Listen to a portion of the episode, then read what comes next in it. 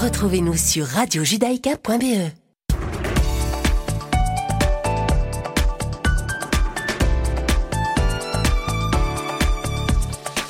Bonjour à toutes et à tous, vous êtes bien sur Radio Judaïka, il est 17h et c'est l'heure de vos informations de ce mercredi 14 septembre 2022. Un officier de Tsahal a été tué lorsque deux Palestiniens armés ont ouvert le feu alors que les soldats tentaient de les appréhender près de la barrière de sécurité de Judée-Samarie tôt ce matin. C'est ce qui a été déclaré par l'armée. Les deux hommes armés, dont l'un était membre des services de sécurité de l'autorité palestinienne, ont été tués dans la fusillade qui a suivi. Tsahal a confirmé la mort de l'officier plusieurs heures après l'incident et a indiqué que sa famille avait été informée. Il a ensuite été identifié comme étant le major Bar Pellar, 30 ans, euh, commandant adjoint de de reconnaissance d'élite NAAL.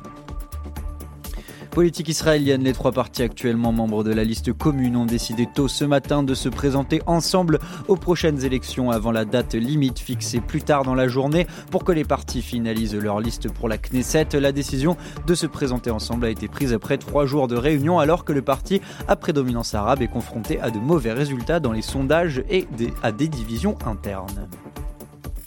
La guerre en Ukraine est l'occasion de repenser la question énergétique en Europe, c'est ce qu'a expliqué Ursula von der Leyen. L'Union européenne va engager une réforme complète et en profondeur de son marché de l'électricité, a promis la présidente de la Commission européenne. Au-delà de la crise immédiate, nous devons penser à l'avenir. La conception actuelle du marché de l'électricité ne rend plus justice aux consommateurs. Ils devraient récolter euh, les fruits des énergies renouvelables à bas coût. Il faut donc découpler les prix de l'électricité de l'influence dominante du gaz.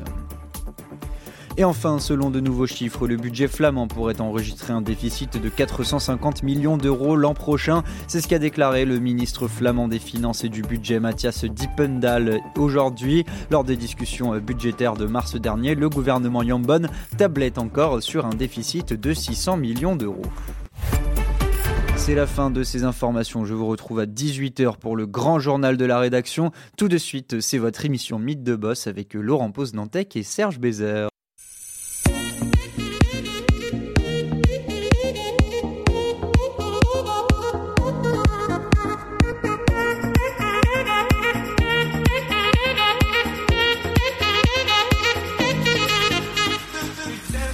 Tous et à toutes. Bonjour Serge. Bonjour Laurent. Bonne rentrée. Très bonne rentrée. Deuxième émission de la deuxième émission de l'année déjà? Oui, oui, tout à fait. Donc euh, très très bien. Voilà, j'ai nettoyé mes crayons, euh, j'ai mon nouveau cartable, je suis prêt. Bah, c'est ma première. C'est bien. Alors une première, euh, une première plutôt sympa. on a on a tous la banane en studio parce qu'on va on va un peu rêver, on va parler avec un artiste. C'est notre invité euh, aujourd'hui, Alex Kaufman. Bonjour Alex. Bonjour, bonjour. On va parler de musique, on va parler de DJ, on va parler de clubbing, on va parler de soirées, d'événements, de festivals. Euh, il y a de nombreux sujets.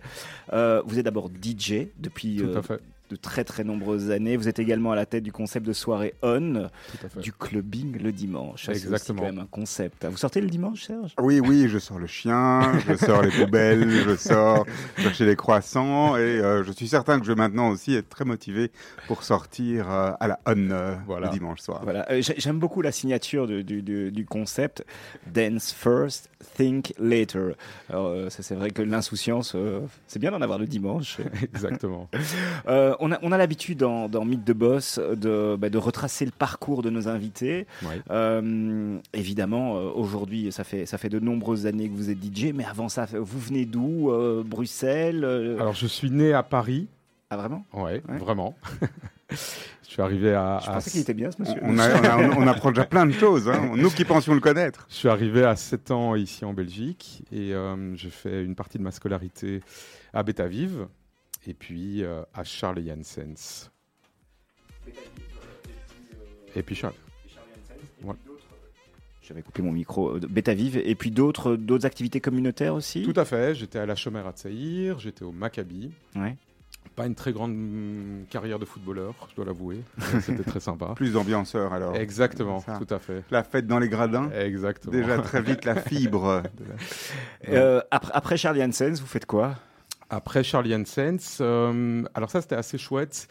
J'ai euh, commencé des études euh, à l'IEX et en même temps, en parallèle, je travaillais dans un magasin de, de musique en bas de la rue Neuve qui s'appelait le, le Free Record Shop. Et à l'époque, il n'y avait pas Shazam, donc il n'y avait pas cette application qui permettait de découvrir les, les découvrir les morceaux. Et donc les gens arrivaient au comptoir et chantaient ce qu'ils avaient entendu à la radio. Et je devais donner le titre et donner le single qu'ils avaient entendu. Donc ça, ça a duré un peu de temps. Puis directement, enfin après quelques mois, on m'a donné le rayon de musique électronique à, à gérer.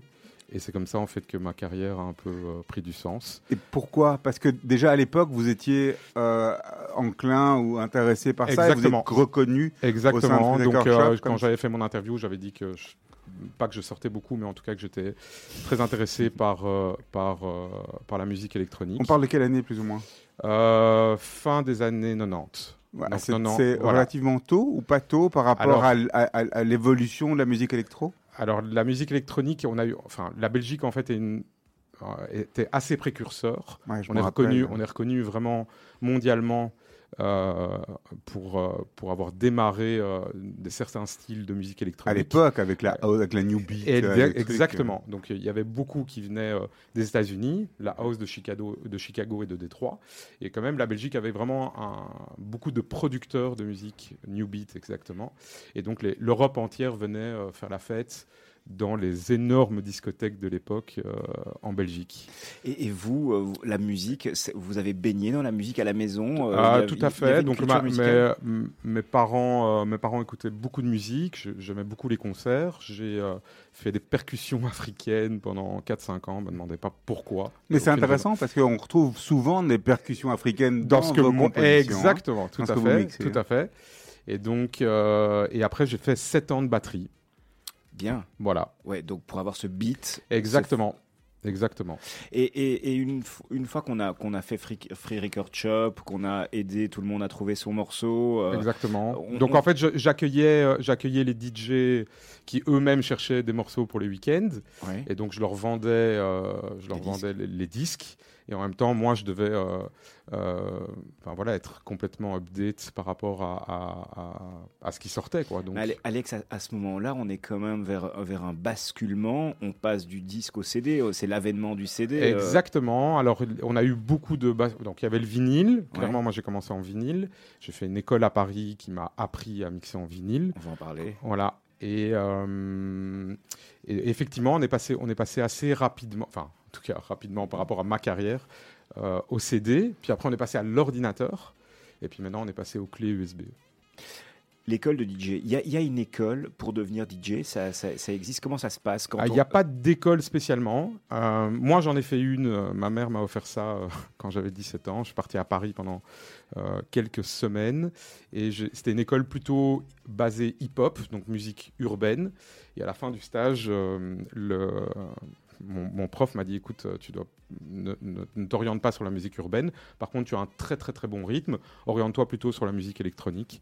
Je n'ai jamais revu ce prof. Il a il ne sait pas que j'ai fait carrière là-dedans, mais euh, c'était quand même euh, un bon, euh, un- voilà, c'était une très- une un très bon démarrage. Et c'est quoi une école de, de- de DJ, une école de musique? Comment ça se passe? Comment est-ce qu'on apprend finalement à, à Alors c'est ce que je me suis reposé un peu comme question pendant le confinement. Ma, ma carrière évidemment était complètement en pause et ma copine de l'époque m'avait conseillé de, de donner quand même pas mal de cours. Euh, elle disait que j'avais quand même euh, Pardon? Ah, ok. Euh, que j'avais, que j'avais, voilà, un background et que j'avais une aura, donc je pouvais, je, je pouvais prétendre à donner, voilà. Et donc effectivement, j'ai ouvert, j'ai ouvert une petite école et donc je, je donne cours sur la technique, mais aussi sur tout ce qui se passe à l'ext- à l'extérieur d'un bout de DJ, donc tout ce qui se passe à, à l'extérieur de, de, de, de la prestation en elle-même. Donc euh, ça veut dire euh, vous couvrez aussi bien l'aspect technique. Exactement. Histoire, histoire de la musique, euh, technique, euh, aussi le- le- la recherche de playlists qui est extrêmement importante. Moi, je passe mes journées à écouter de la musique pour euh, découvrir des nouveaux artistes, mais aussi découvrir euh, des nouveaux styles. Ça la musique change perpétuellement et évolue. Donc, euh, c'est un métier extrêmement intéressant, mais il faut apprendre aux gens à construire correctement des sets. Comment est-ce que vous, vous, voulez définir votre métier finalement? C'est quoi votre métier aujourd'hui? Parce qu'on parle évidemment de musique, euh, vous donnez cours, vous avez votre école, mais euh, comment est-ce qu'on pourrait euh, la qualifier? Je ne sais pas comment, je, je, sais pas exactement comment je pourrais me qualifier parce que je, je suis aussi donc je suis producteur de musique, je suis DJ, j'ai une école effectivement, mais je suis aussi producteur de soirées ou en tout cas d'événements. Euh, je fais aussi de la consultance pour euh, d'autres euh, événements puisque j'ai un bon background là-dedans. Donc voilà, je ne sais pas exactement comment je pourrais me définir, mais en tout cas, j'ai une fibre artistique, c'est sûr, et j'ai développé pas mal de compétences en dehors de, de, mon métier de DJ. Si on repart de Free Record Shop, si on repart au niveau du parcours, deux minutes pour essayer de bien comprendre l'évolution, parce que c'est intéressant de voir comment une chose mène à l'autre en fait. Donc euh, Free Record Shop, école de DJ, on aime la musique à la maison, on écoute des choses, on s'intéresse. Tout à fait. Comment est-ce que de là on devient ou on touche euh, une première platine ou bien comment est-ce qu'on fait le switch en fait? Euh, Bah en fait je, je sortais quand même pas mal et je connaissais je, je m'intéressais vraiment au milieu au, au métier de DJ. Je connaissais les DJ, puisque les gens venaient acheter des disques chez moi. Et donc, après quelques temps où je me sentais plutôt à l'aise, j'ai demandé si je pouvais faire un essai dans une boîte. La boîte était quand même assez réputée, qui était le Mirano à l'époque.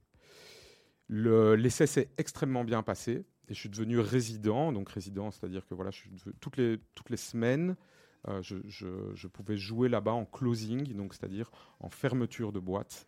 Euh, assez rapidement en fait. Et quand on se dit ça, on se dit ah ouais, ça y est, c'est bon, c'est lancé, c'est un avènement. Chaque euh, chaque euh, chaque step dans une carrière est euh, un élément important, je pense. Mais vous avez conscience à l'époque qu'il y a une carrière qui se joue, qui se décide? Absolument pas.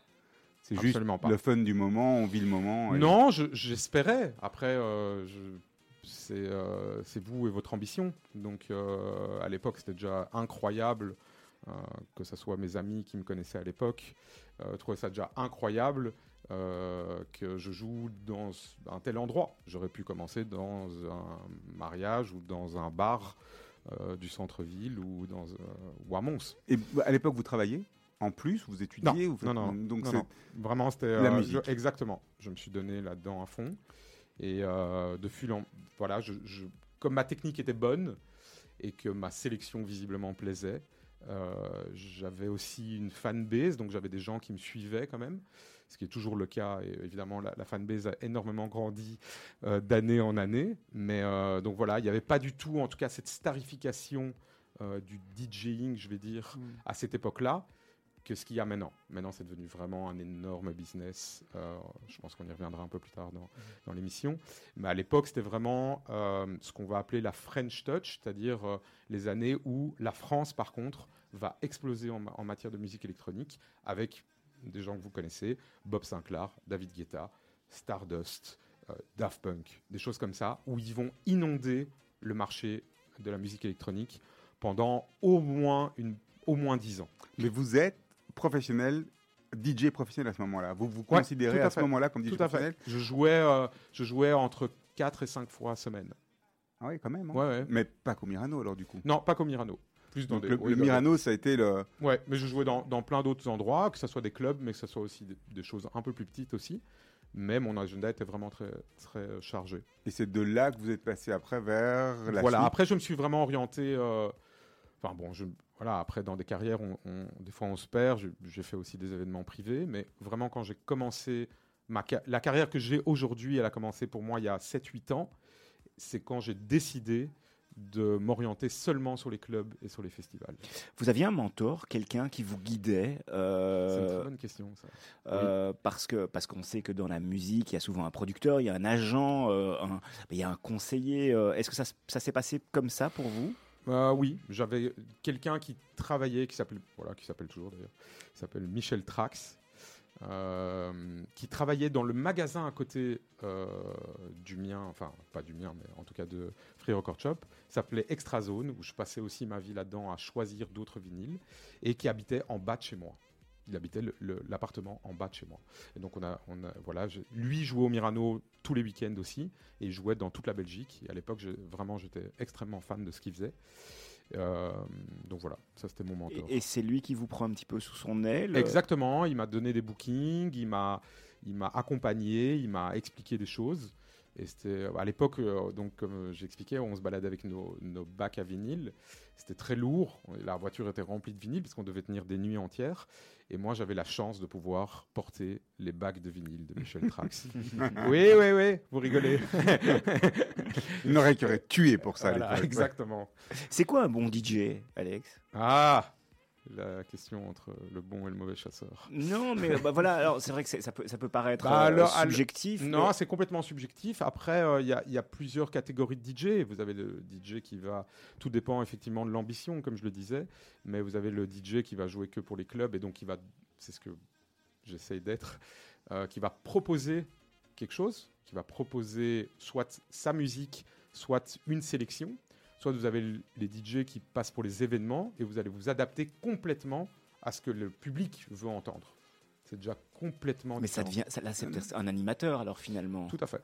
Mais ça veut dire qu'en festival, par exemple, pour ceux qui ont la chance de vous avoir vu en festival, vous, vous répondez, vous êtes quand même à l'écoute. C'est-à-dire suis... les choses sont pas sont pas lissées, c'est pas que vous, ne pas. pas surplay. Non, non, absolument pas. Donc les sets sont absolument pas préparés. J'ai euh, une. Donc un set, c'est juste un, pour le vocabulaire. Exactement. Un set, c'est euh, le euh, le, la programmation et la le temps de, de ma performance. De ma performance, voilà, parfait. C'est le mot que je cherchais. C'est le temps de ma performance. En général, je performe deux heures.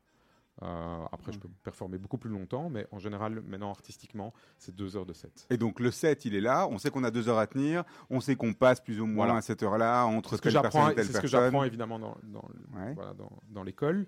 Mais moi, je, je avec le temps, j'ai réussi, euh, voilà, je, je, drop énormément de choses dans ma clé USB et je réagis par rapport à ce que le public en face de moi réagit. Mais je propose toujours quelque chose. En général, c'est que des, des morceaux euh, que vous, vous, ne connaissez pas. C'est ça. C'est toujours du neuf. Toujours du neuf. C'est un challenge chaque fois ouais. Se réinventer C'est génial. C'est pas stressant, angoissant. Il n'y a pas, il y a pas, il y a pas l'angoisse de l'artiste ah création. Bah oui, c'est toujours euh, le, la même chose que l'écrivain avec la page blanche. C'est-à-dire que moi, j'ai un laps de temps qui est le temps de la chanson.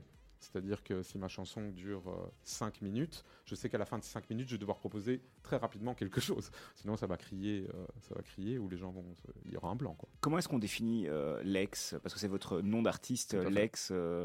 comment est-ce qu'on vous êtes défini ou catégorisé, si je puis dire, dans, dans, dans le milieu de la musique électronique aujourd'hui? Il n'y a, pas a pas tellement de catégories, et j'aime pas tellement les, les, catégories, je dois avouer. J'ai aucune idée, je, ne pourrais pas trop répondre à cette question. Je, voilà, je suis un DJ, comme je l'ai déjà dit, je suis un DJ de club et de, et de, de festival aux musiques, euh, je dirais, du monde, mais avec une spécificité sur la musique afro. On écoute un extrait. Euh, c'est une de vos euh, productions. productions. Donc c'est vous? Tout à fait. On écoute un extrait. Bon, ça fait 7 minutes 20. On va, on va couper un petit peu avant. ça, c'était la version courte. Hein. Ouais.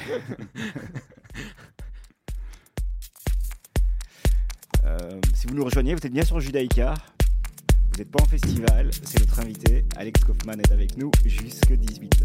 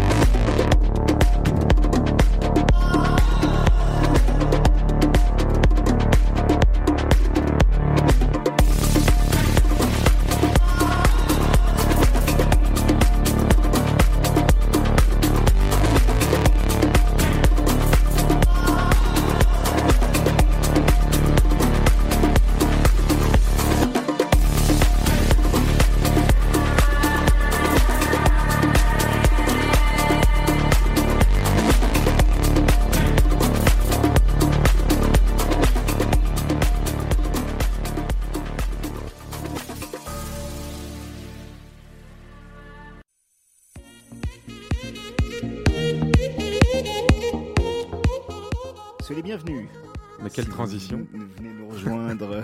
nous avons le plaisir de recevoir Alex Kaufmann aujourd'hui. On parle de musique, on parle d'artiste, parce que c'est un artiste. Et euh, Serge, je vous retrouve aussi après euh, deux mois et demi. Euh. Absolument. Ouais, bien. Absolument, absolument. deux mois et demi. on écoutait justement un, de vos morceaux, Alex, une œuvre que vous avez produite, créée. Comment est-ce qu'on crée une œuvre comment, comment ça se passe? Le, processus de création parce que finalement c'est de la musique électronique, donc vous ne composez pas. Euh, si, donc c'est de la musique euh, faite avec le moyen d'un ordinateur, et encore je dis ça, et encore il y a moyen de le faire sans ordinateur. L'enregistrement en tout cas est fait, euh, est fait sur ordinateur, mais voilà, j'ai des instruments à la maison. vous jouez dessus? Je, je, tapote, non, non, je joue, ouais. Ouais, Donc on a, on a, des synthétiseurs, piano, des boîtes à rythme, voilà. Donc les différentes étapes, c'est quoi? C'est d'abord trouver les morceaux qui vont venir composer. C'est comme des briques Lego en fait. On dit. Euh, là, vous parlez du, des sets que je pourrais jouer ou de la musique que je compose? c'est bah, deux choses différentes. les deux. Euh, donc dans le, dans ce que je propose aux gens, euh, évidemment, il y a des morceaux à moi. donc je suis assez fier de les passer et voir sur. Je, les modifie au, au, au fil du temps en voyant l'évolution de mon dance floor, donc de, des gens qui réagissent juste devant moi. Quoi. Mais euh, ça, c'était plus pour le, pour le set. donc, je, je, effectivement, c'est comme, comme des Lego où je quel est le pourcentage des DJ qui font ça en fait? Qui font que des sets Je ne crée pas. Comment les, comment... Une majorité? Vous diriez qu'aujourd'hui c'est une majorité ou bien une majorité Je ne peux, pas savoir comment les autres fonctionnent en fait. Et vous mettez votre, votre morceau à disposition d'autres DJ Comment, comment ça ouais, tout à fait. Donc ils sont sur les plateformes de, de toutes les. Enfin, de, voilà, Spotify et autres, mais on a des, on a des plateformes spéciales pour DJ qui s'appellent entre autres Tracksource et Beatport, qui sont deux plateformes gigantesques où le monde entier vient euh, essayer de, de, chiner et de, de découvrir euh, les nouveaux morceaux. voilà. Et comment est-ce qu'on protège son œuvre finalement Ou protège Ou, ou, est-ce est qu'il y a du revenu? Est-ce qu'il y a moyen de gagner de... Oui, tout à fait. demandez, ça demandez ça à David Guetta ou Bob Sinclair. Je pense qu'ils ont un peu de revenus sur. On, on, va y venir dans un instant parce que c'est intéressant justement cette comparaison avec moi ce que j'ai envie de qualifier. Alors peut-être que, que, je vais me faire trucider, mais d'artiste ultra commercial. Tout à fait. bankable. Ah, ça c'est certain mais aussi dans la création. Encore une fois, moi, je, je, voudrais revenir deux, deux minutes là-dessus, parce que souvent on estime que les DJ, on se dit, un DJ, est-ce que c'est un artiste? Est-ce que c'est vraiment un artiste ou bah, pas? C'est ça que j'expliquais tout à l'heure, c'est que euh, tout dépend un peu de la. Je sais que je n'aimais pas les catégories, mais de la catégorie euh, DJ d'événement où vous allez proposer de la musique de quelqu'un d'autre. Vous allez à Abba ou mais même là, Michael Jackson ou n'importe quoi. Mais même là, c'est de la création vu qu'il y a une manière de la Il y a une part de création dans les transitions, mais il n'y a pas dans la, euh, pas dans la création du morceau. Et est-ce qu'on peut être, euh, en étant DJ, un, un, un, DJ créateur sans avoir été un musicien? Parce que vous avez tout été à, musicien. tout à fait. oui, je connais plein de gens qui, tout à fait. Il y a plein de gens qui jouent en live et qui ne sont pas, qui sont pas spécialement musiciens vous, euh, depuis votre parcours, parce que euh, vous, avez, vous avez eu par exemple eu des propositions de, de, de, de faire des bandes son pour, euh, pour de la, publicité, pour des films ou, ou d'autres, peut-être des collaborations avec d'autres artistes, parce que finalement l'histoire de, David Guetta, c'est aussi l'histoire de collaboration, de rencontres, de, Ils ont surfé, c'est ça que j'expliquais par rapport à la, à la French Touch, ils ont surfé sur une vague qui était incroyable où les artistes américains avaient besoin de support étrangers pour avoir des nouvelles tendances. Et ils ont trouvé un espèce de match qui était incroyable à cette époque-là, qui a cartonné. Euh. Ça pourrait être plus. On peut plus refaire ça aujourd'hui? Si si, il y a plein, il y a énormément de, de, créations comme ça, énormément d'artistes entre la pop en fait, la pop est devenue extrêmement euh, électronique. Hmm. Donc ce que nous on a, ce que nous on a connu peut-être en tant que pop n'existe plus euh, à l'heure actuelle. Et ça vous intéresse? Est-ce que c'est un axe de développement pour vous euh, Alors moi, je fais, je fais des collaborations, mais pas dans, euh, pas pour de la pop. Je, je reste dans. Je, vous, vous refuseriez? Oui, c'est pas du tout dans mon ADN. Voilà, je pense que. Euh, Madonna vient frapper à votre porte, vous lui dites oh non, je suis désolé, euh, c'est pas mon ADN. Euh. non, c'est différent, c'est très différent. C'était un très bon exemple. Madonna, c'était un, très, un très très bon exemple. à mon avis, j'accepterai le, défi. Si, Donc c'est pas vendre son âme au diable en fait. Non, non, voilà, mais il faut, il faut garder quand même quelque chose.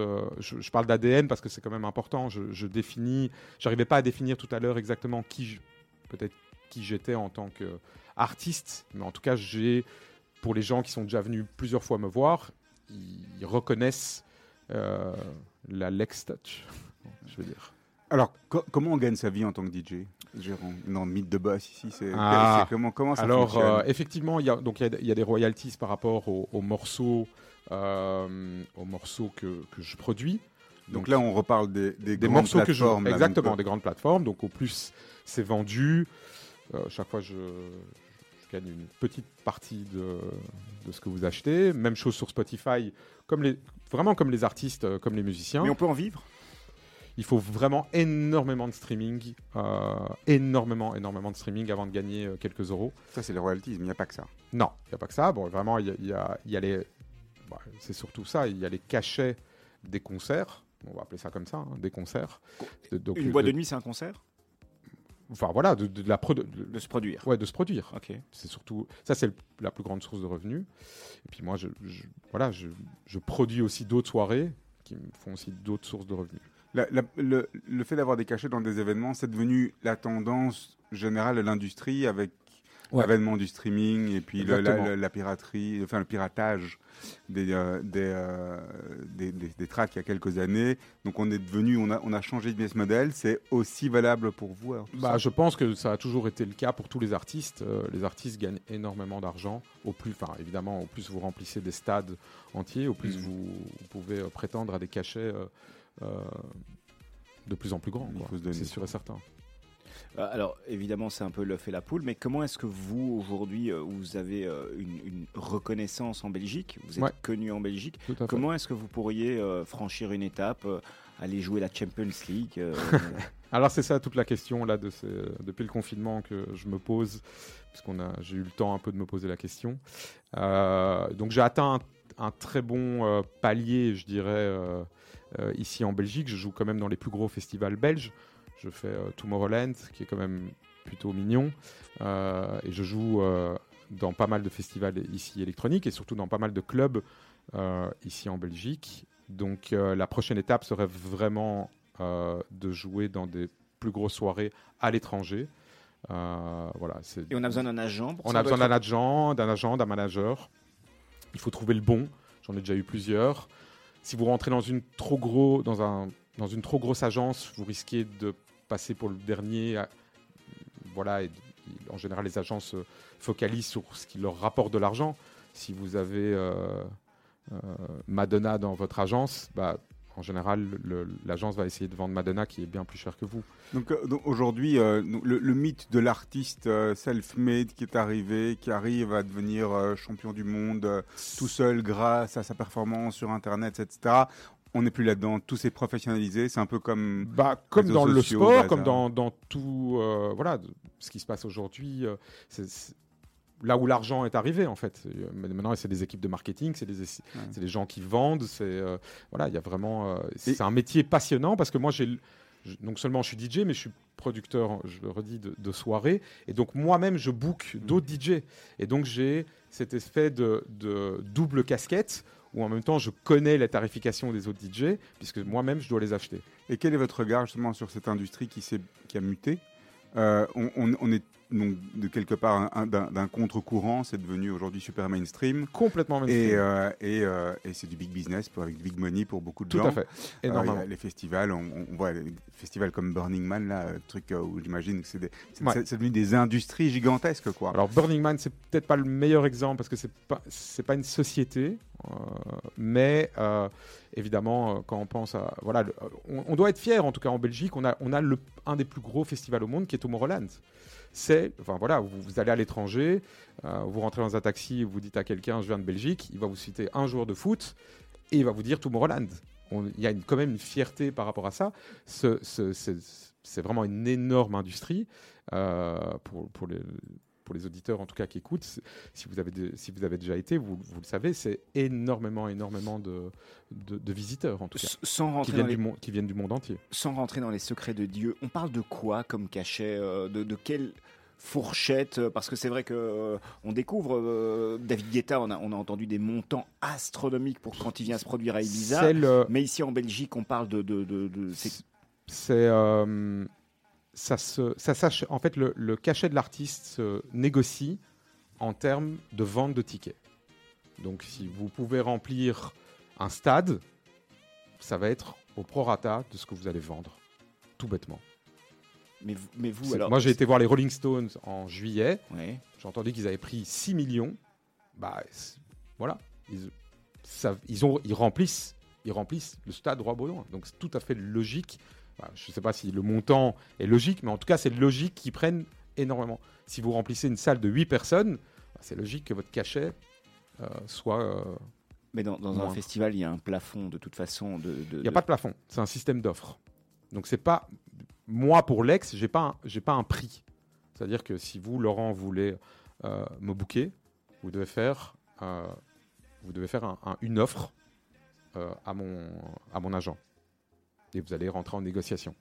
D'accord. Mais et donc c'est pour ça que c'est intéressant dans mon métier de connaître la valeur des autres. De, des autres. Ouais. Mais il y a quand même un ticket d'entrée. Il n'y a pas de ticket. Ah, euh, un minimum, vous voulez dire? Oui. Ah oui, oui. Un ticket. Bah, euh, ça dépend de n'importe qui.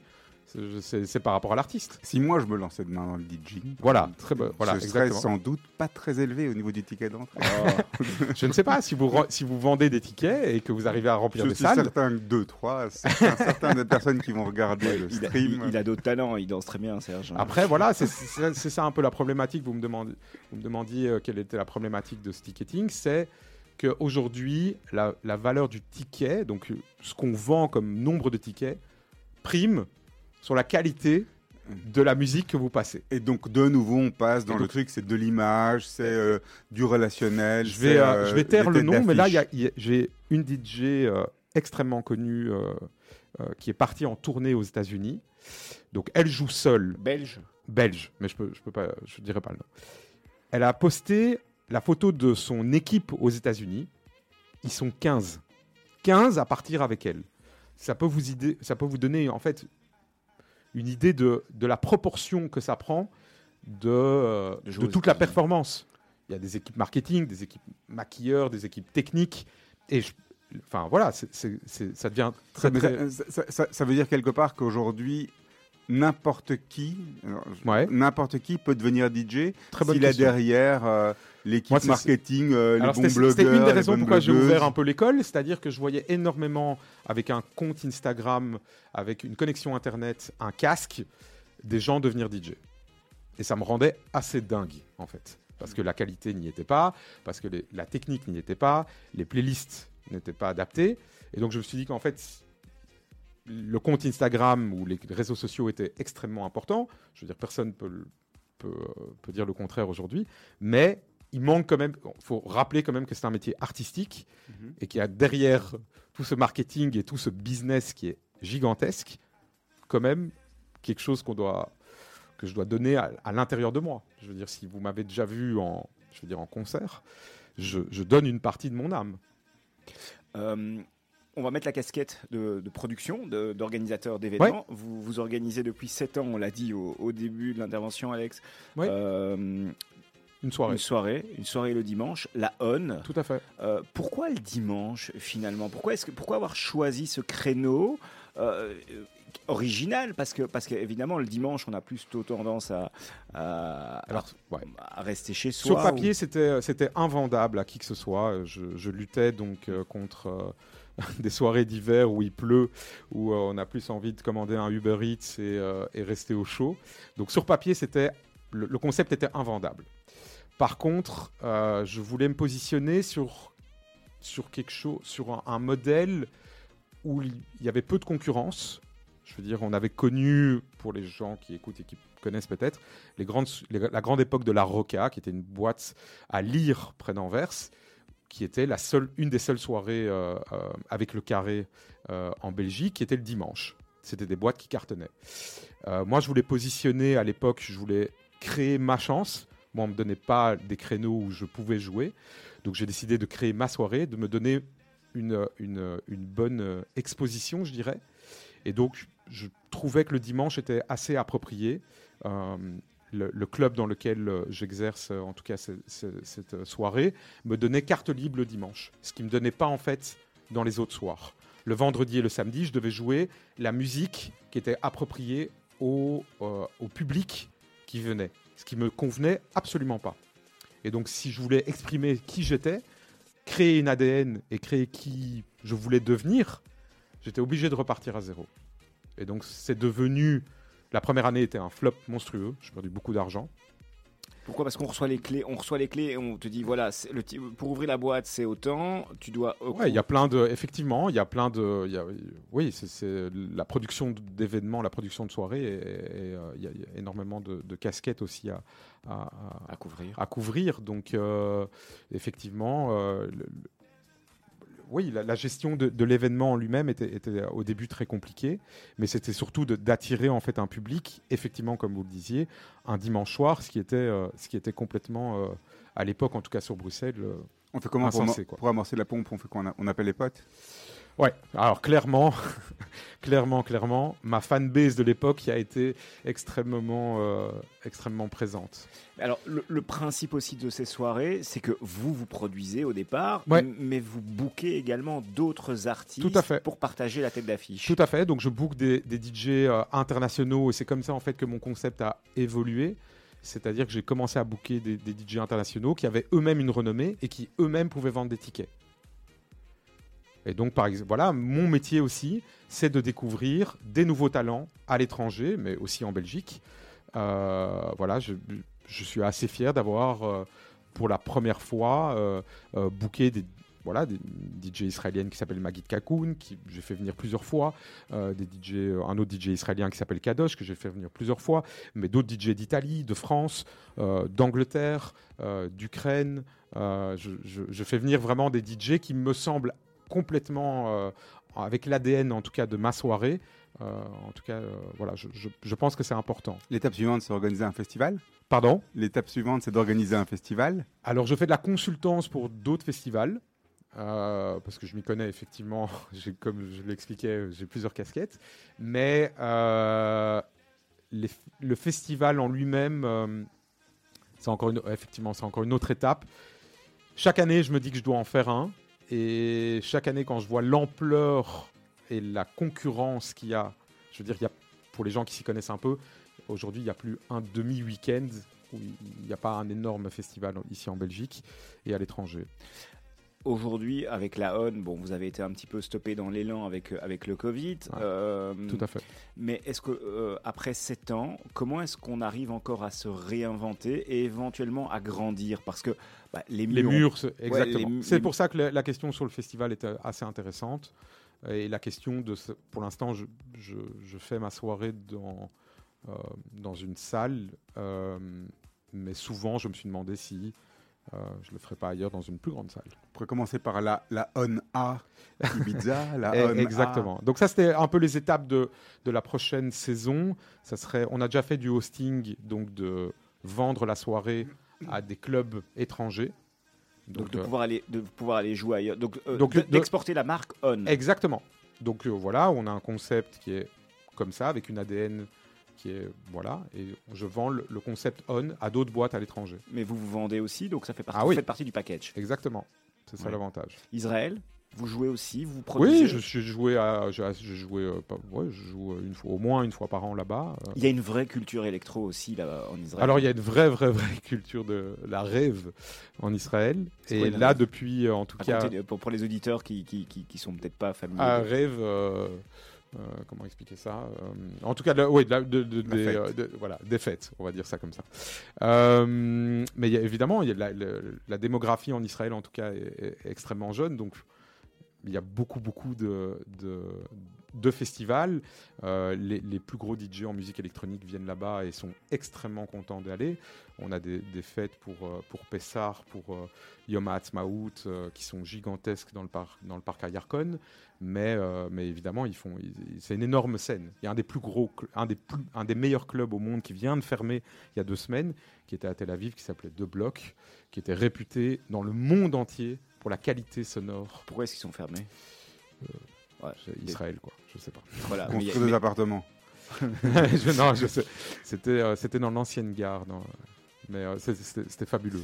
Magnifique club. Aujourd'hui, c'est quels sont les endroits sur la planète qui sont les plus réputés aujourd'hui dans, dans, votre métier? Euh, Tel Aviv est clairement une plateforme. Après, voilà, le clairement, Ibiza et Mykonos, ça, reste, ça reste, euh, euh, Mykonos, dernier, enfin, c'est dernièrement, c'est 5-10 dernières années, je dirais même c'est 5 dernières années, mais Ibiza reste. parce qu'il y a un héritage justement de club, parce qu'il y a, l'infrastructure, parce que les DJ s'y rencontrent, que les gens viennent pour ça.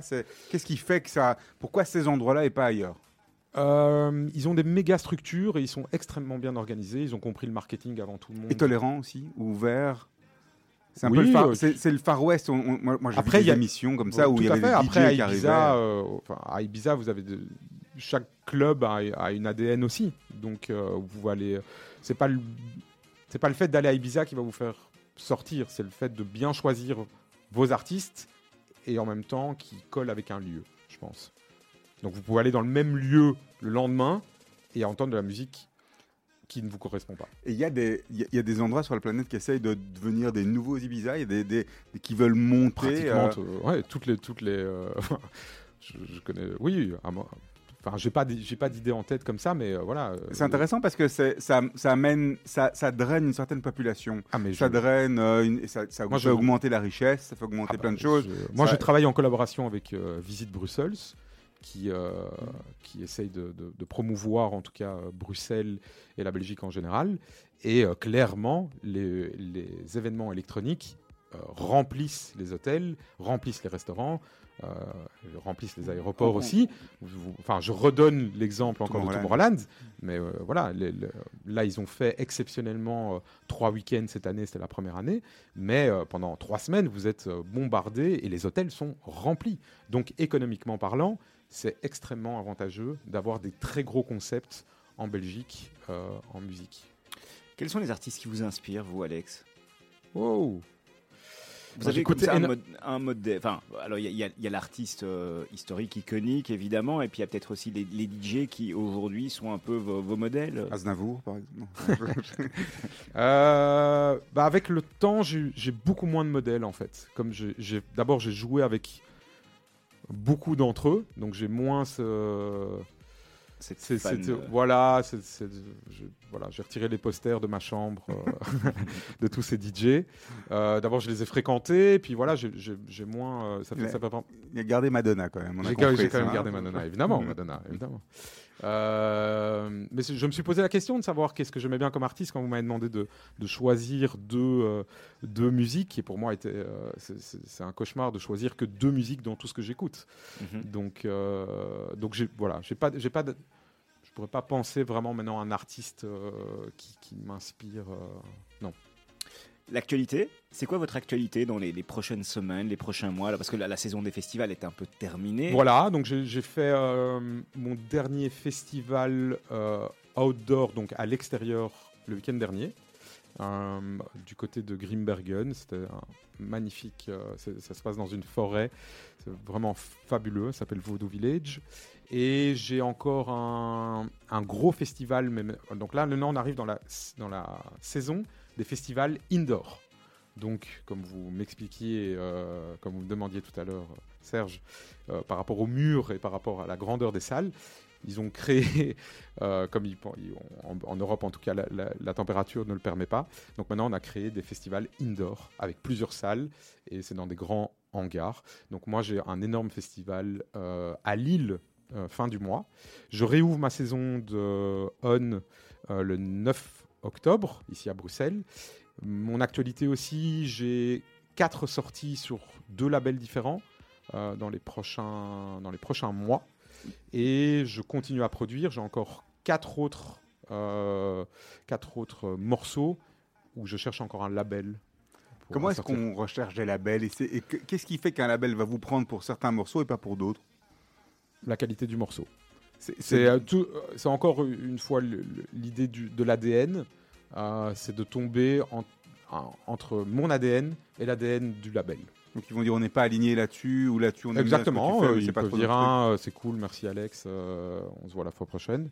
C'est souvent envoyer des emails et, et, ne pas avoir de réponse, et, ou avoir des réponses mais qui sont négatives, euh, jusqu'au jour où il y a un label qui... Voilà, en général moi je commence par les très très gros labels qui pourraient, faire un, qui pourraient être un game changer pour moi. C'est-à-dire que évidemment si je sors sur un très gros label, je vais avoir plus de chances d'être écouté, je vais avoir plus de chances d'être vendu sur les grosses plateformes que je vous parlais au début, que ce, soit sur Traxsource ou Beatport. Et pourquoi est-ce que le label, comment est-ce que le label influence ça justement? Parce que le label Parce que eux ont, plus de, de demandes. Oui, voilà, de force de frappe au niveau de la com, au niveau Exactement. c'est quoi Exactement. Il y a des donc, labels, il y a, donc il y a des gens qui viennent demander à un artiste qui chante euh, si c'est mieux de sortir sur euh, Universal, sur Sony, euh, ou voilà, ou sur un petit label indépendant, voilà. Oui, mais c'est parce que ils ont des forces de frappe en termes de com et ils vont Exactement. pousser. Bah, mais, mais, on, ne va pas rechercher les artistes de Sony ou les artistes de, d'Universal, il me semble. En fait, c'est un, c'est un cheminement où au plus vous vendez, au plus vous avez une meilleure euh, visibilité, mm. au plus vous avez des gens qui veulent vous écouter, au plus votre cachet peut augmenter. Euh, c'est dans les... cercle, cercle vertueux. Exactement, c'est ça que j'allais dire. Donc, euh, donc voilà, c'est ça que chaque artiste, enfin pas chaque artiste, parce qu'il y a des artistes qui n'ont pas l'ambition de devenir, euh, voilà. Moi, je, donc quelque part, avoir plusieurs labels, c'est bien. Oui, tout à fait. C'est une bonne chose plutôt que d'être sur plusieurs labels, plutôt que de tout mettre. Euh, ah, il y a énormément de DJ à l'heure actuelle qui créent leur propre label parce qu'ils n'arrivent pas à sortir sur des labels, en espérant que leur label perce. C'est le double effet ski school. Euh, voilà, exactement. Euh, alors, on, l'a dit, le, Covid, on le sait, a changé euh, beaucoup de choses, a changé l'événement. Est-ce que vous, aujourd'hui, vous avez identifié, après le Covid, de nouvelles opportunités, des choses qui ont changé Vous voyez des... Il y a eu un effet... Il y a eu un effet qui se coule après le, après le déconfinement. Les gens avaient besoin, besoin de sortir. J'ai eu une période de six mois où j'étais booké euh, toutes les semaines et effectivement les soirées étaient remplies à craquer. Euh, de jeunes et de moins jeunes qui avaient euh, un peu galéré pendant deux ans à, plus savoir comment faire. Et là, il y a eu une là depuis mars, il y a eu un, effet avec la crise où effectivement, les, comme les cachets des artistes augmentent, le prix des entrées augmente, les alcools ont augmenté, tout ce que vous pouvez acheter en fait dans les clubs ou dans les festivals ont triplé de prix. L'état des courses, on a eu une espèce de un peu euh, voilà deuxième euh, deuxième vague qui était pas très drôle où on vendait moins de tickets, où il y avait moins d'événements, où il y avait toujours autant d'événements, mais en tout cas les événements étaient moins remplis. Vous, euh, ce serait quoi le Graal pour vous On parlait de Ligue des Champions, mais des endroits où vous rêveriez de vous, vous produire J'aimerais, si un, j'ai deux clubs dans le monde où j'aimerais vraiment bien jouer. Si j'arrive à jouer au Pacha et Ibiza, ce serait vraiment incroyable. Et euh, aussi au Circo Loco. À Ibiza aussi. À Ibiza. Et qu'est-ce qui pourrait faire que. Euh, pourquoi est-ce qu'on va pas frapper à la porte du, du, booker là? C'est un booker Tout à fait. Euh, toutes les carrières artistiques, c'est vous et, et, votre chance. Vous pouvez, vous, vous pouvez jouer de la guitare dans le métro pendant 50 ans et personne ne va vous remarquer. Mhm. Et vous pouvez faire une story avec vous torse nu et vous allez devenir euh, demain euh, la nouvelle star. Oui, alors il y a quand même une petite différence, c'est qu'aujourd'hui, euh, ces artistes-là qui jouent de la guitare, qui chantent, peuvent se produire dans, vous appelez ça des télécrochets, dans, dans, The Voice, où il y a quand même une vitrine accessible. Tout à fait. Il y a moyen de rentrer. Vous, c'est quand même différent encore. Ouais. Ouais, c'est différent. C'est assez compliqué, hein. c'est un monde très compliqué, c'est le métier artistique et c'est un monde très compliqué. Moi, je suis extrêmement content, je le redis ici, de pouvoir vivre de ce que j'aime faire et de ce que je pense je le fais, je fais le mieux. Je me mhm. suis posé la question pendant le confinement de savoir qu'est-ce que j'allais faire de ma vie. Parce que pendant deux ans, j'étais inutile. Comme beaucoup de monde, hein, comme beaucoup Oui, mais voilà, dans les carrières artistiques, quand vous avez plus de booking, c'est plus difficile. Très très compliqué. Alors, question spéciale auditeur avant de passer aux, questions rapides. Euh, question d'auditeur, comment on fait pour gérer les groupies la, personne qui a posé la question se reconnaîtra. Euh, comment on fait? Chaque artiste pourra répondre. Moi, je. Mais vous, vous. Moi, je gère très bien. Je vous remercie. Oui, c'est vrai. Allez, on va, on va terminer par des, petites questions rapides, euh, questions rapides, réponses rapides. Bon, on peut, on peut aussi un petit peu euh, déroger euh, si, si, si, si, vous le souhaitez. c'est quoi la chose la plus folle que vous ayez faite dans votre vie? Mon voyage à Burning Man. J'ai été plusieurs fois et c'était quelque chose d'extraordinaire. Pas en tant qu'artiste En tant qu'artiste aussi. J'ai joué là-bas. Hein. Expliquer en, en, une minute ce qu'est Burning Man. Euh, Burning Man est un. Comment expliquer ça en deux minutes? C'est un festival, mais pas de musique, et qui est euh, collaboratif, c'est-à-dire que tout le monde euh, essaye de. Il n'y a pas d'argent dans le festival, c'est-à-dire que vous payez une entrée, c'est aux États-Unis, c'est dans le désert, il n'y a pas de réseau, et chacun doit apporter sa conception de lui-même et d'apporter quelque chose, une pierre à l'édifice. C'est comme un kibbutz en fait. C'est exactement comme un kibbutz. C'est fantastique. Il y a pratiquement 100 000 personnes. Et j'avoue que ça m'a donné un peu confiance en l'humain là-bas. C'est-à-dire que euh, voilà, il n'y a, pas de publicité, il n'y a pas, a pas d'argent, vous ne pouvez rien acheter. Vous devez venir avec vos propres ressources. Et je ne sais pas si c'est la chose la plus folle, mais en tout cas, c'est la chose qui m'a le plus fait rêver. Il euh, y a un artiste avec qui euh, vous rêveriez de faire un duo? Euh, Allez-y, hein. Euh, non, Sky is the limit. Hein. aucune... Madonna. voilà, on va dire ça. Euh, votre métier en un mot hmm. Donner du rêve. Mhm. Et justement, le métier dont vous rêviez enfant, c'était quoi? Faire plaisir aux autres. Déjà? Ouais. Ouais. Je pense. Euh, quel est ou, où était votre modèle? Qui est votre modèle ou qui, qui était votre modèle? Vous avez un modèle euh, que... Euh, mon grand-père. Mon grand-père est un modèle. Qu'est-ce qui vous inspire en ce moment? Hmm. Très très bonne question. Qu'est-ce qui m'inspire en ce moment? Que des mauvaises nouvelles, non? Votre meilleure anecdote Alors d'habitude on demande de réunion, moi je vais dire de soirée. Ma meilleure anecdote on parle au fan euh, club, c'est ça? Alors, évidemment, les groupies, c'est de très bonnes anecdotes. Après, donc, cette histoire de groupies, sérieux, c'est vrai.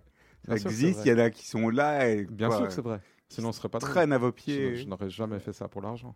je fais ça pour les groupies. Ma meilleure anecdote, euh, je jouais devant une salle devant peut-être 1500 personnes à l'étranger et justement en parlant de groupies, le stage manager vient chez moi juste avant mon set et me dit qu'il y a deux filles, deux femmes magnifiques qui veulent prendre une photo avec moi juste avant mon set.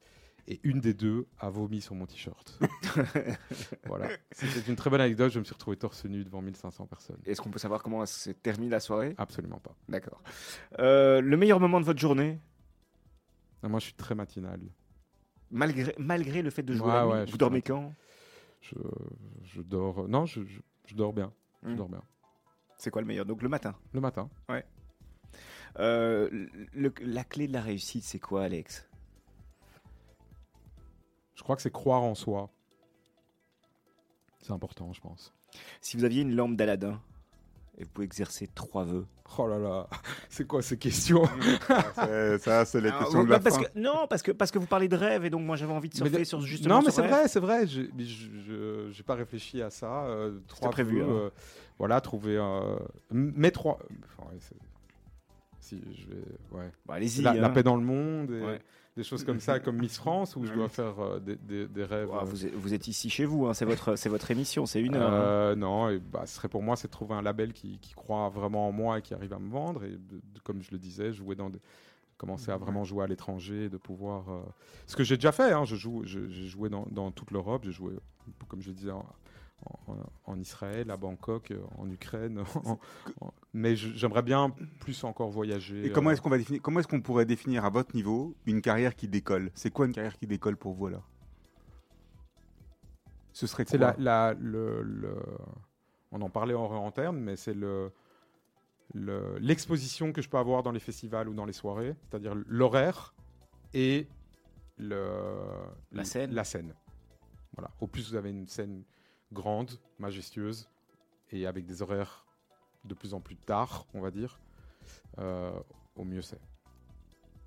Et ça, ça se négocie au cas par cas. Ça se négocie avec l'agent. Voilà. Dernière question, je vous la laisse, Serge. Oui, alors moi j'ai une question spéciale aujourd'hui. On a euh, ce soir un jeune DJ qui commence sur Radio Judaïka qui s'appelle Gersh. Il a 16 ans ouais. et il fait une émission ce soir. Quel conseil vous aimeriez lui donner? Hmm. Ça, c'est une très bonne question. Euh, qu'est-ce que je pourrais lui donner comme conseil? De peaufiner sa technique. C'est très important. Euh, à l'heure actuelle, euh, la, technique est très importante et de, créer une ADN qu'on puisse le retrouver. Il s'appelle Gersh, c'est ça? Qu'on se dise, voilà, dans quelques années, Gersh, je reconnais ton style. Moi, c'est ce que j'ai avec moi, en tout cas pour l'ex. Les gens qui viennent m'écouter, ils reconnaissent quand je joue. Ça, c'est pour moi une réussite. Vous jouez combien de. Vous, vous, exercez, vous travaillez tous les jours. C'est important. Ouais. C'est comme un, un, musicien qui fait ses gammes. Tout à fait. C'est un plaisir de vous avoir à nos côtés. De même. Voilà, Lex, Alex Kaufmann était notre invité. On, se donne un rendez-vous. Il y, a une soirée, la ON, je crois, au mois d'octobre. Tout à fait, 9 octobre. 9 octobre. Au Spirito. On y sera. Avec plaisir, vous serez invité. Et on termine par un, deuxième morceau que vous avez choisi. Euh, racontez-nous juste. Euh, bah en fait, ça, c'est un artiste que, que, j'adore. Il s'appelle Raix. C'est un artiste qui mélange euh, voilà, des instruments et de la musique électronique. Merci. Voilà, merci à vous. Dans un instant à 18h, merci beaucoup. vous retrouverez l'info.